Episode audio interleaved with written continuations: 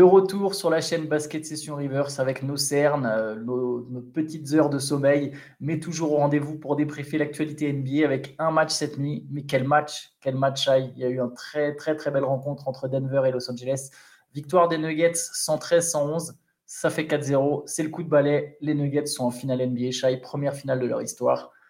Euh, est-ce que ce match t'a fait vibrer? J'imagine que oui. Et qu'est-ce que tu retiens en particulier de cette rencontre? Mais comme je me demande si c'est pas la série qui, s'est finie sur un sweep la plus intéressante et la plus divertissante parce que on a tapé fort sur les Celtics euh, hier parce qu'ils sont menés 3-0 en ayant des sautes de concentration, d'intensité, tout ça qui, sont catastrophiques. Les Lakers, euh, avec tout le mal qu'on a pu dire d'eux en première partie de saison et les doutes qu'on a pu avoir après, eh ben, ils ont fait quatre matchs compétitifs où ils auraient pu en prendre au moins deux, euh, dont celui-là où ils ont eu jusqu'à 15 points d'avance à la mi-temps. Euh, où ils se sont un petit peu effondrés, mais ils ont quand même réussi à, ce que le suspense dure jusqu'au bout. Et ouais, cette série, elle, est, elle était euh, étonnamment intéressante pour un 4-0 parce que euh, il y a un très très gros niveau de jeu avec des grosses individualités. Les deux collectifs dans leur registre très différents ont été bons.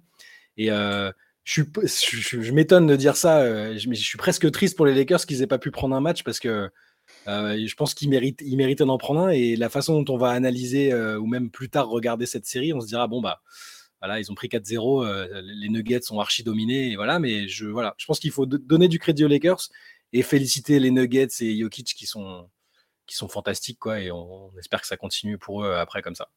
C'est la première fois que les Brown James s'est sweepé avant les finales sur une série de playoffs. Euh, ouais. Euh, pourtant, il a vraiment tout donné pour sauver l'honneur pour le coup. les Browns qui terminent avec 40 points, 10 rebonds et 9 passes, 40 points, mais surtout 31 en première mi-temps en fait. Ouais, il était inarrêtable en première. Voilà, ça, mais du coup, voilà, il, a, en première, il a, il a vraiment pris le dessus sur, sur ses adversaires. On a senti après, par contre, qu'il y avait un peu moins de jus. Il rate deux paniers pour l'égalisation dans la, sur la dernière possession, dont enfin, pas sur la dernière possession. Il rate deux paniers pour l'égalisation dans, dans la dernière minute, dont la toute dernière possession où il se fait contrer par Aaron Gordon. ils sont venus à deux. Et Malmeret, c'était intéressant parce que Jokic était en, il avait un problème de faute depuis déjà pas mal de temps. Il avait cinq fautes et euh, LeBron a essayé une nouvelle fois de l'attaquer et, Gordon et Murray qui ont été, ont été super là-dessus l'ont empêché de empêché d'égaliser et d'emmener le match en prolongation. Il manquait peut-être un peu d'énergie à la fin, LeBron. On sent que voilà, 38 ans, ça, ça commence à peser dans les jambes, mais il sort encore une très belle perf. Euh, juste avant qu'on parle du match, quand même, la, saison des Lakers, euh, moi, je suis tout à fait d'accord avec toi déjà sur la série. Hein. C'était une série très intéressante pour un sweep. Et surtout, au final, j'ai l'impression que les Lakers euh, peuvent vraiment partir la tête haute. Mm. Voilà, je sais que les Browns, Anthony Davis, ils vont dire évidemment que leur objectif c'était le titre et qu'il n'y a que le titre ou rien. Mais honnêtement, quand tu commences une saison à deux victoires en 12 matchs, qu'aussi longtemps tu es loin au classement, que tu finis par te qualifier à l'arrache au play-in après avoir complètement chamboulé ton effectif, d'aller aussi loin et au final de vraiment faire bonne figure contre une équipe qui est, je pense, très, très, très, très forte une équipe de Denver très très très forte.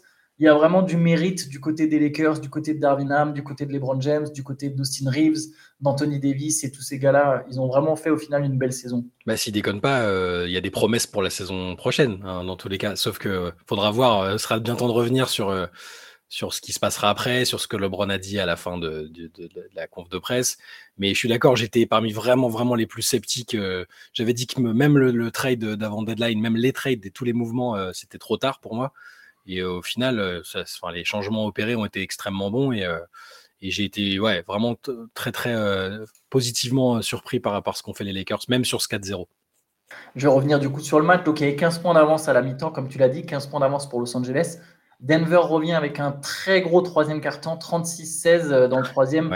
Gros impact de Jokic. En fait, on a Jokic finit à 30 points, 14 rebonds, 13 passes.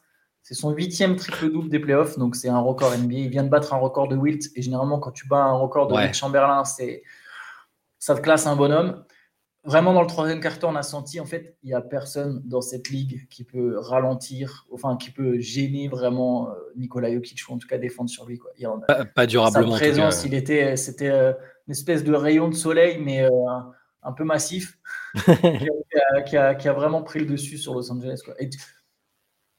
beaucoup de fans des Lakers espéraient qu'Anthony Davis, tu vois, excellent défenseur. Hein, puisse. Euh, mais en fait, Anthony Davis, c'est pas forcément un défenseur de 1 contre 1 sur un mec aussi solide et costaud que, que Jokic. il y avait vraiment zéro solution quoi, à ce moment-là. Non, mais il a pu. Euh, enfin, je veux dire, Jokic a été capable de tolérer le fait qu'il allait se prendre un contre ou deux de temps en temps. Euh, euh, mais, mais, il savait que le reste du temps, il ne serait pas gêné plus que ça. Davis, il a beaucoup de mérite défensivement. il a tenu la baraque pour les Lakers pendant tous les playoffs. ça, ça c'est incontestable. Mais comme tu dis, Jokic, c'est. C'est fou, j'aurais pas. quand tu prends son début de carrière et même les premières saisons où il se révèle, j'aurais j'aurais jamais, je pense, pensé dire de ce joueur qu'il était indéfendable. C'est-à-dire qu'il est indéfendable quand, euh, quand il est en mode finition et scoring, euh, il est, indéfendable. Et quand, et, quand euh, il est gêné là-dessus, il a le playmaking qui, sauve, qui est capable de le, de, le secourir. Il, est absolument, il est absolument invraisemblable. Et je, vais, je vais, pour citer Théo, avec qui on parlait tout à l'heure, je pense vraiment aussi que c'est l'un des, l'un des joueurs les plus forts et complets et dominants que j'ai pu voir jouer, je pense, bah, presque toute ma vie. Mais on en a vu des beaux, hein, mais là, juste c'est peut-être la, culture de l'instant. Hein. C'est peut-être parce que c'est récent qu'on vient de le voir qu'il est sur une lancée euh, totalement historique en termes de stats et de, ce qu'il fait avec son équipe. Mais je, euh, je, suis déjà en train de me poser des questions pour, le, pour, les prochaines années, pour comment on va classer euh, ce mec-là dans, l'histoire de la NBA. Ça va dépendre beaucoup de ce qui va se passer après, hein, de, des finales et, de, et des saisons qui vont s'enchaîner. Mais on en reparlera. Mais il, est vraiment en train de marquer la NBA de son empreinte je, me projette très brièvement, mais effectivement, en cas de titre de Denver, on sera sur un des parcours individuels les plus forts, et pas avoir peur des mots, les plus forts de tous les temps pour un joueur, euh, pour une star d'une équipe. C'est-à-dire que là, par exemple, Jokic, ses moyennes, je lui donne, il est à 30 points par match, 29,9, 53% au tir, 47% à 3 points, 13 rebonds, 10 passes, il est en triple-double de moyenne sur les playoffs. Euh, en, et donc 8 triple-doubles, c'est un record. Il va sans doute en. J'arrive pas à imaginer un monde où il prend pas au moins un triple-double en finale.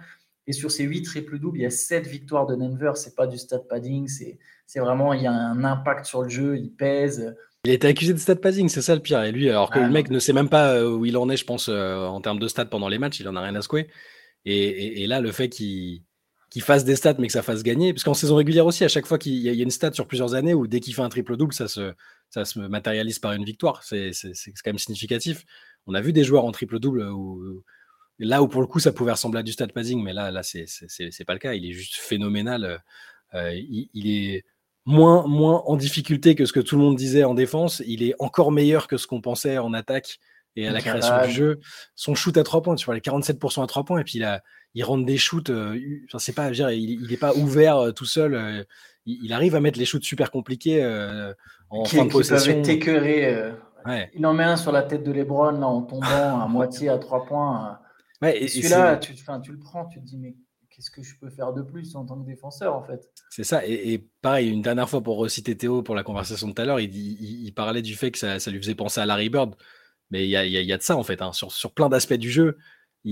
sur ces, shoots-là, cette manière de shooter et, cette qualité de passe avec les yeux dans le dos, il y, a quelque chose de l'ordre de Bird. C'est pas forcément le joueur auquel on l'aurait comparé de base parce qu'ils sont pas au même poste, mais ça commence à le faire, je trouve. Il, rend la vie des autres tellement plus facile. Euh, mm. je, pense que ça doit être un régal pour tous ses coéquipiers de jouer avec lui, mais pour leur donner aussi du crédit à ses coéquipiers, notamment au Gordon, au Kentavius Caldwell-Pop, au Murray, c'est pas des plots, si je peux me permettre, en attaque. Euh, il y, a, des équipes avec une, avec une superstar qui, où des fois les role-players vont se contenter vraiment de rester en périphérie, derrière la ligne à trois points. Ils vont pas avoir ce réflexe de mouvement. Euh, là, pour le coup, tu vois, Kentavius Caldwell Pop, c'est un shooter, il a des tirs ouverts grâce à Jokic, mais il n'hésite pas des fois à couper dans le dos de la défense. Pareil pour. Alors, bon, Gordon, c'est pas un shooter, mais voilà, euh, je, pense à des équipes comme les Rockets, par exemple, même si c'était pas la même superstar, parce que c'était Harden, c'était pas un pivot, il créait pas du jeu de la même manière. Mais voilà, souvent, ce qu'on reproche aux Rockets, c'était la, stagnation euh, en attaque, les, Tucker, les Mba Amouté, les, les Ariza qui bougeaient pas un gramme.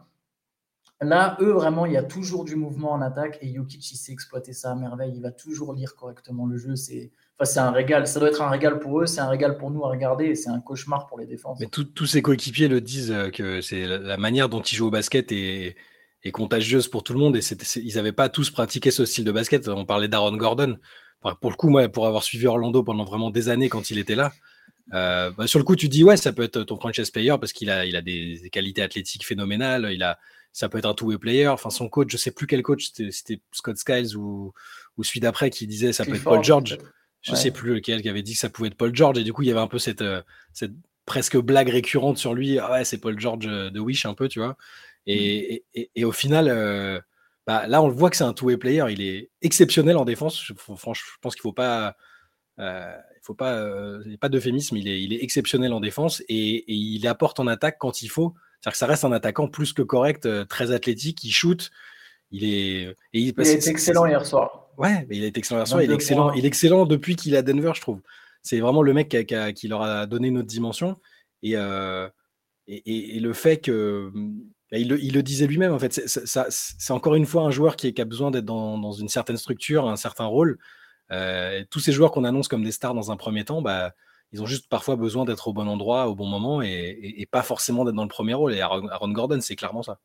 La, défense, la, défense des Lakers l'a pas, pas mal ignoré. Sur, mm. voilà. Il faisait pas une très bonne série offensive, lui, pour le coup. Il manquait de réussite par rapport aux deux premières séries. Du coup, la défense des Lakers l'ignorait à peu près en attaque et il les, a, les, les a fait payer pour le coup. Il a fait payer en mettant des trois points, en mettant des tirs à mi-distance, avec des coupes. Il a pris plus de tirs que sur les matchs précédents. Il finit à 22 points, 9 sur 14, 6 rebonds, 5 passes, 2 contre. C'est clairement l'un des facteurs X euh, de, de, ce match du, du, Game 4. C'est l'histoire de cette série, euh, ces playoffs pour les Nuggets. C'est-à-dire que les, les role-players dont tu parlais, ils sont capables de, de, step up quand il faut, même si là, Aaron Gordon, il n'avait pas pris beaucoup de tirs avant, bah là, aujourd'hui, il est là. Michael Porter Jr., il n'a pas besoin, même s'il a un profil d'attaquant un peu forcené, ultra doué, que, tu imagines bien dans une équipe faible prendre 25 tirs par match, euh, bah, il, arrive à. Il a fait évoluer son jeu, il a compris son rôle. Je voyais son père sur Twitter qui faisait une tirade pour remercier Jokic de la façon dont il avait aidé à faire progresser son fils. Et que, enfin, il y, a plein de trucs comme ça euh, qui, font que les role players autour, effectivement, c'est pas des plots et c'est des, super joueurs. Les Jamal Murray, enfin Jamal Murray qui franchit un palier, euh, Aaron Gordon, euh, Bruce Brown en sortie de banc, je le répète tout le temps, j'adore ce mec. je comprends pas comment Brooklyn a laissé filer à l'époque. C'est ouais, les, Nuggets sont, sont armés jusqu'aux dents et, et, ils ont une bonne tête de favori quoi. D'ailleurs, Jamal Murray, je, vous invite à écouter le podcast d'hier hein, qu'on a posté sur, sur la chaîne. Il donc, on parle de Miami en, longueur et on parle aussi de Jamal Murray.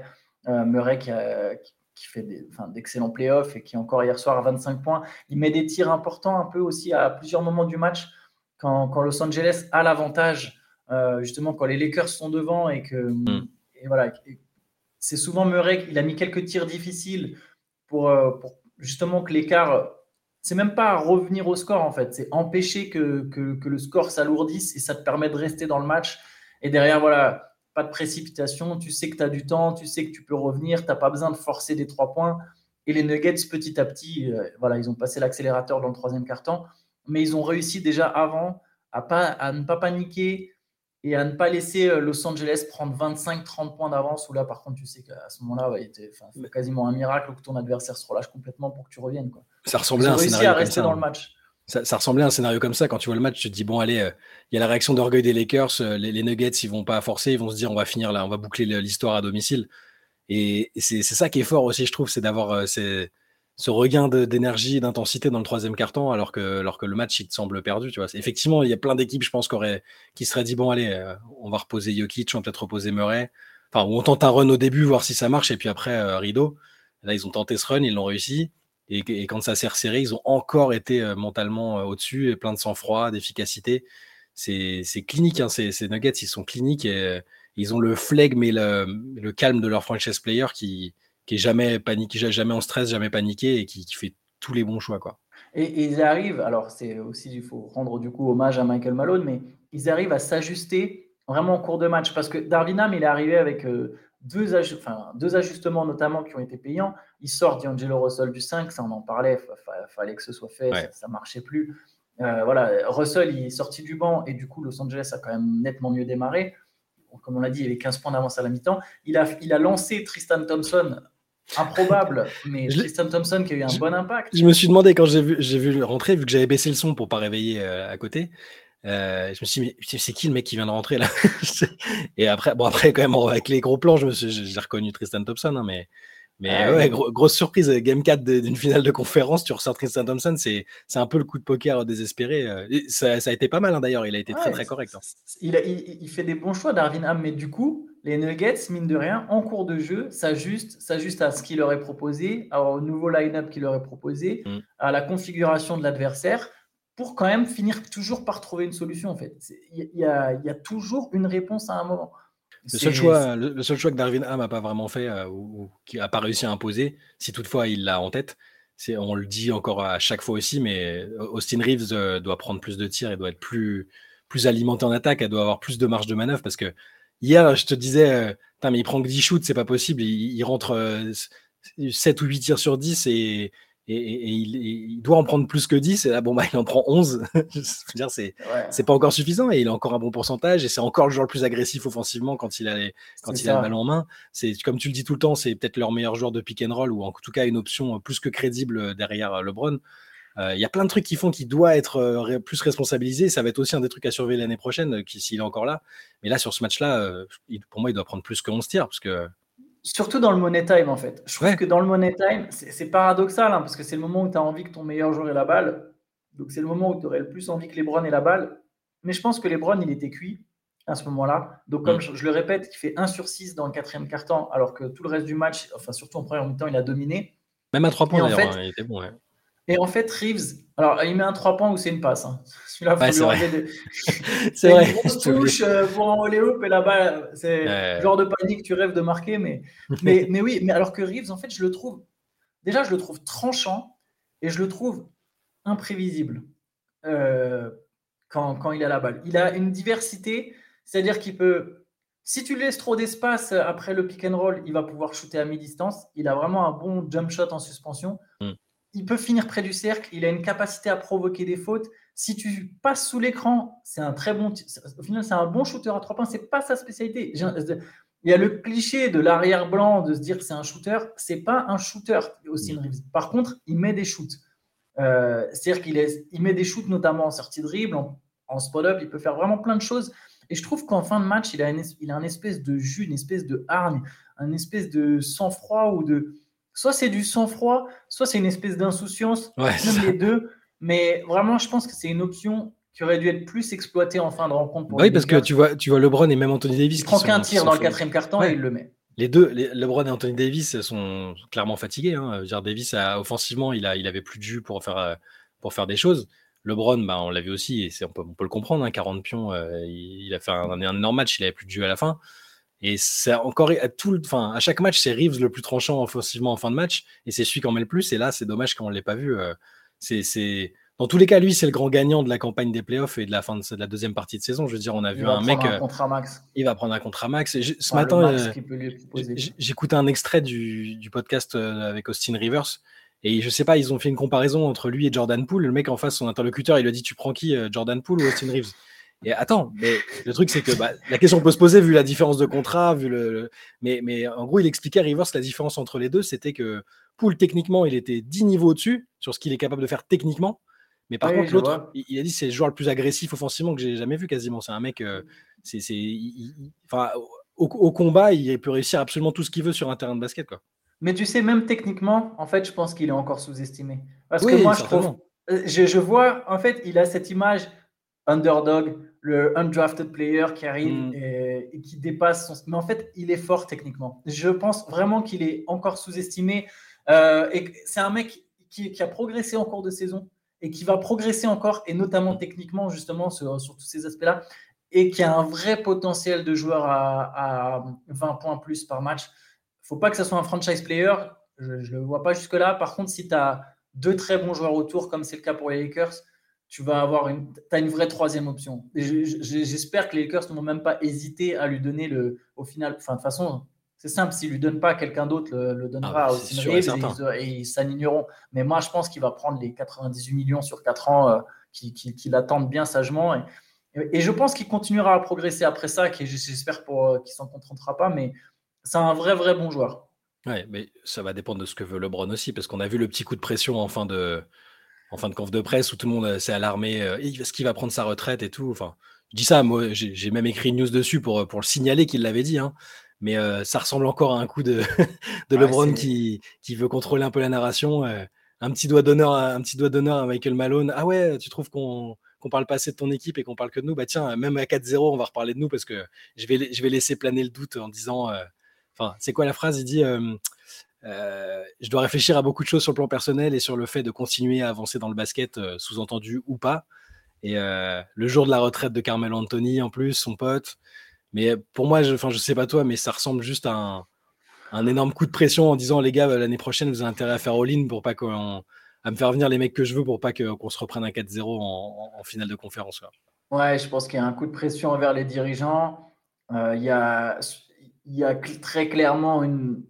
C'est simple, hein. à partir du moment où tu annonces ça, tu sais que dans les médias, US notamment, et je pense surtout aux médias euh, télé, Mmh. Tu sais qu'il y aura deux heures de débat, non pas autour des Lakers qui se sont fait super, non pas autour des Nuggets qui se sont qualifiés pour, les, pour leur première finale de leur histoire, mais de est-ce que LeBron doit continuer, est-ce que LeBron va continuer, est-ce que LeBron est encore le meilleur joueur du monde, bla bla bla. Toute la narration autour de, va être autour de ça, les Stephen Smith, les Kendrick Perkins. Donc c'est un, un, un, move de com très très très intelligent. Maintenant, il euh, ne faut pas être dupe, il est encore très fort. Son fils est censé arriver dans un an. Je ne vois pas pourquoi il arrêterait un an avant la possibilité de jouer avec Brony, alors que ça fait des années qu'il répète que son objectif, c'est de jouer avec son fils en NBA. Donc non, évidemment, je, C'est un coup de pression. En plus, c'est enfin, la, news, euh, il y a une news de Chris Haynes qui est sortie juste après qui dit euh, sa présence euh, à la rentrée 2023-2024 n'est pas garantie. Mais en sachant que Chris Haynes, c'est toujours celui qui relaye les, coups de pression et pas les, pas forcément toujours les, stars.